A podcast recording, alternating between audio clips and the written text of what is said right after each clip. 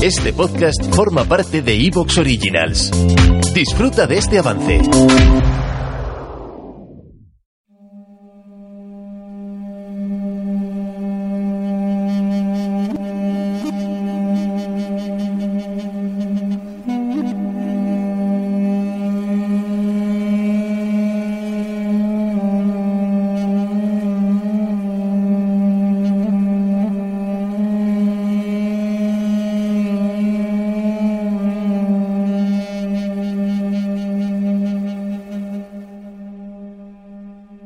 La fría y temprana mañana de un día de finales de mayo del 1274 a.C., las tropas egipcias del denominado cuerpo re fueron despertadas bruscamente con, gritos, con patadas y empujones.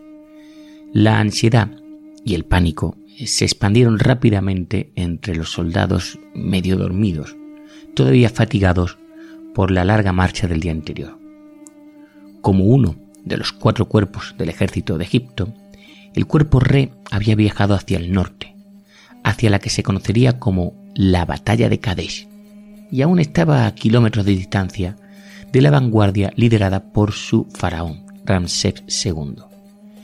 La calmación había sido causada por un mensaje urgente que el visir del faraón acababa de llevar eh, al campamento informando eh, de que eh, un vasto ejército de su formidable enemigo, los hititas, estaba estacionado a menos de tres kilómetros de su, de su líder, de su faraón, Ramsés, que estaba, como digo, con su avanzadilla.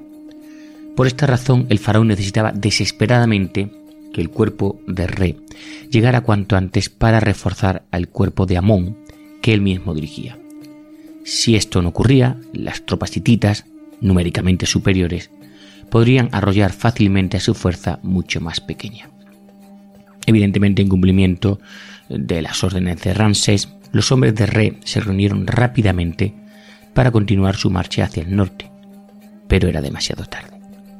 Muchos carros hititas ya habían viajado más al sur y estaban escondidos detrás de unas líneas de árboles cercanas a ellos a su este estaban preparados y listos para asaltar a los desprevenidos soldados egipcios mientras intentaba reunirse con su faraón. El devastador ataque de los carros hititas sobre el cuerpo re inició la batalla de Kadesh, uno de los mayores enfrentamientos del mundo antiguo.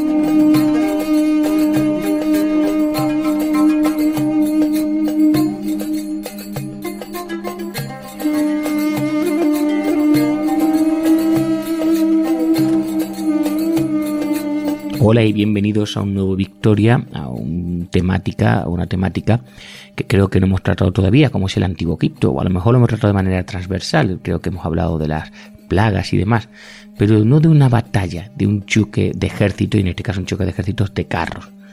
Vamos a hablar de, como he dicho, la batalla entre egipcios e hititas en esta gran batalla de carros de Kadesh del 1274 a.C., donde estuvo en juego el control del cercano oriente.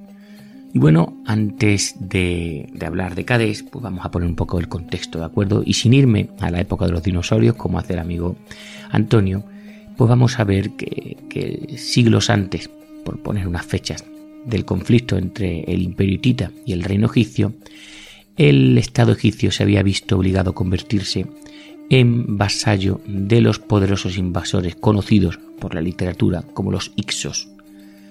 Estos eh, fueron expulsados por los egipcios eh, en el siglo XVI a.C. y los egipcios reclamaron su independencia.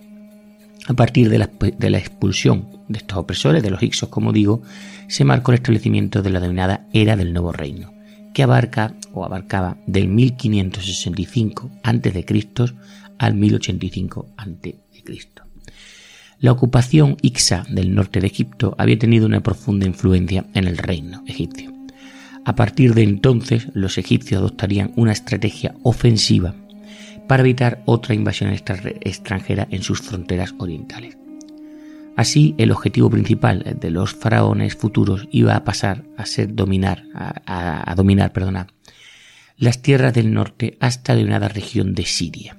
En consecuencia, El ejército también adquirió importancia dentro de la sociedad egipcia al conquistar con éxito, eso sí, muchos estados independientes a lo largo de toda la costa mediterránea de lo que en aquel momento se conocía Canaán y nosotros conocemos como Oriente Próximo. Uno de los gobernantes más exitosos de esta nueva, de nuestra nueva estrategia, de esta nueva doctrina de, pues, conquista, ¿verdad? de crear una especie de, terreno de, de amortiguación para futuras invasiones, fue Tutmosis III. Dirigió varias campañas militares que aseguraron el control egipcio sobre tierras tan al norte como Ugarit, eh, que la conquistó al final de su reinado, e incluyó los lugares estratégicos de Amurru, el valle de Leteurus y la ciudad de Kadesh. Como digo, este fue un faraón bastante imperialista. Con estas posiciones vitales, los egipcios pudieron trasladar sus ejércitos más al interior de la costa y conservar su dominio sobre todo el sur de Siria. Si los egipcios en algún momento perdían el acceso al valle del Euteuro y a Cádiz, la frontera norte de su nuevo territorio imperial se volvería extremadamente vulnerable a los ataques del reino de Mitanni, que no lo hemos comentado hasta ahora, y que era un estado también muy poderoso en la región.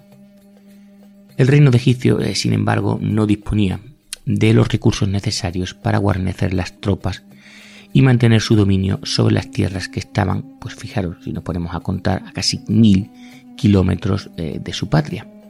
Por ello, el faraón Tutmosis IV se vio obligado a realizar un tratado con el gobernante de los Mitanni que estableció la frontera entre estas dos superpotencias, no lo he dicho antes, de la Edad del Bronce, en la segunda mitad del siglo XV a.C. En este acuerdo firmado por Tutmosis IV y el gobernante de Mitanni, Egipto perdió gran parte del territorio ganado por sus predecesores, por los faraones predecesores, aunque eso sí conseguía mantener el control sobre Cades, Amurru y el valle del Eleuteros. El tratado trajo la paz, como todos los tratados, a los dos reinos rivales durante muchas décadas, hasta que surge un tercero en discordia. En este caso, en la nueva región surgen los hititas. Este pueblo bastante belicoso de la Anatolia conquistó a los mitanios en el siglo XIV a.C. Su ascenso cambió radicalmente el status quo territorial del territorio. Mientras que los egipcios eh, consideraban que la frontera establecida en este tratado con los mitani seguía siendo permanente, a los hititas nadie les preguntó y por lo tanto no pensaban lo mismo. Pero eso sí, los hititas tuvieron cuidado al principio de evitar la guerra con los egipcios centrados eh, o centrando sus ataques principalmente en Mitanni hasta que el reino pues fuese eliminado.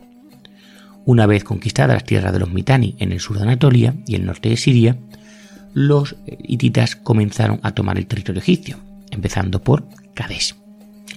Los egipcios la verdad que tardaron en reaccionar ante la toma de esta estratégica ciudad norteña.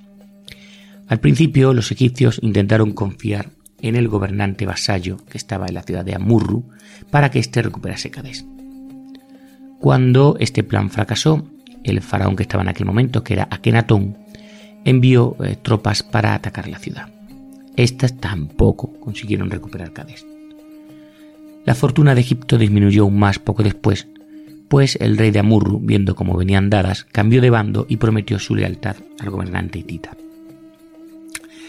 dados que los príncipes hititas gobernaban directamente las ciudades de Siria, de Alepo y Karshemish, con, con tropas bajo su mando, pues la verdad que el gobernante de Amurru decidió, en fin, que era mejor ponerse del lado de una fuerza tan peligrosa y cercana que del reino ese egipcio que como digo pues estaba casi, bueno, ya no a mil, pero a cientos de kilómetros de distancia.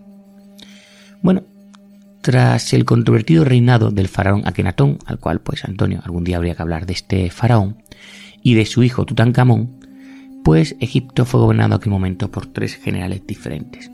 La verdad que ninguno de estos tres comandantes militares fue capaz de recuperar los importantes territorios imperiales de Kadesh y Amur. Pero cuando el faraón Ramsés I llegó al poder, se inició una nueva línea de reyes conocida como la decimonovena dinastía. Los sucesores de Ramsés sí que eran plenamente conscientes de estas tierras sirias perdidas y estaban decididos a recuperarlas por cualquier medio. Seti I dirigió una campaña hacia el norte durante la cual no solo consiguió apoderarse de, este, de esta ciudad rebelde, Amurru, sino también de Cades y además invadió tierras hititas y derrotó a los vasallos sirios de los hititas en el campo de batalla. Una de las principales razones del éxito de este nuevo faraón fue que los hititas pues estaban más preocupados por las amenazas en su frontera oriental por un resurgido imperio asirio que no, eh, que, no estaba previsto. A pesar de ello, las ganancias de este faraón Seti fueron efímeras, ya que tanto Cades como Amurru volvieron a caer en manos hititas, incluso antes de que el mismo Seti eh, pues, falleciera.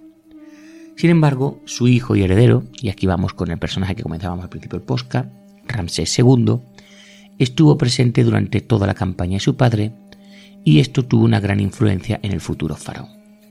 Una vez que fallece su padre y sube al trono egipcio, Ramsés se dedicó a, de lleno a terminar la obra de su predecesor en el sur de Siria. Ramsés II se convirtió en faraón, a ver, una edad bastante joven, para nuestros ojos, no sé si en la época pues sería ya algo mayor, 25 años. Al principio de su reinado, uno de los principales objetivos de Ramsés era emular a todos los grandes faraones guerreros de la decimoctava dinastía anterior, especialmente a Tutmosis III. Para lograr su objetivo, instituyó ¿Te está gustando lo que escuchas?